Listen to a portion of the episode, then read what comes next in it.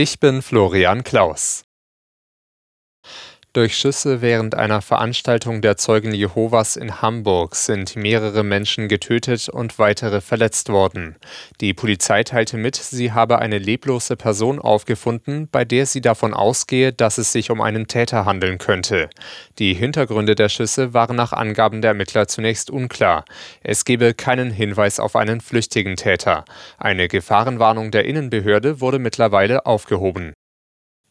Es wird weiter gesprochen im Tarifstreit bei der Deutschen Post. Die Gewerkschaft Verdi und die Arbeitgeber unternehmen heute einen erneuten Versuch zur Einigung.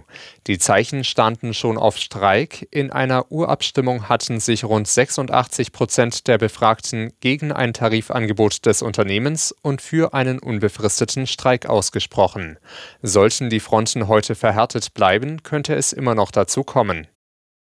Bundeskanzler Scholz trifft die Chefs der vier großen deutschen Wirtschaftsverbände heute zum traditionellen Spitzengespräch am Rande der Münchner Handwerksmesse. Die Auswahl an möglichen Themen ist lang. Neben den Energiepreisen beschäftigen auch die Energiewende, Fachkräftemangel oder Bürokratieabbau die Wirtschaft. Kürzlich hatte Handwerkspräsident Dittrich bei der Messe Entlastungen gefordert von Steuern, Abgaben und Bürokratielasten das wichtigste Instrument der Sozialpolitik seit Jahrzehnten. So hat der Präsident des Deutschen Instituts für Wirtschaftsforschung Fratscher die geplante Kindergrundsicherung bezeichnet. Sie dürfte die finanzielle Unterstützung für Kinder in einkommensschwachen Haushalten deutlich verbessern, sagte Fratscher der Rheinischen Post. Auch Wirtschaft und Gesellschaft als Ganzes würden davon profitieren. Fußball-Bundesligist Freiburg hat sein Achtelfinal-Hinspiel in der Europa League knapp verloren. Der Sportclub unterlag auswärts Juventus Turin mit 0 zu 1. Der Freiburger Trainer Christian Streich bei RTL. Die Jungs haben alles gegeben, aber man wollte ein paar Sachen dann einfach ein bisschen besser machen. Aber ich, aber ich bin natürlich immer kritisch auch.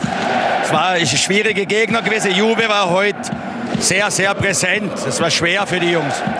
Bereits früher am Abend hatte Union Berlin gegen Saint-Gilloise aus Belgien 3 zu 3 unentschieden gespielt. Leverkusen schlug Ferencvaros Budapest 2 zu 0. In den Rückspielen nächste Woche haben damit alle drei deutschen Vertreter eine realistische Chance auf den Einzug ins Viertelfinale.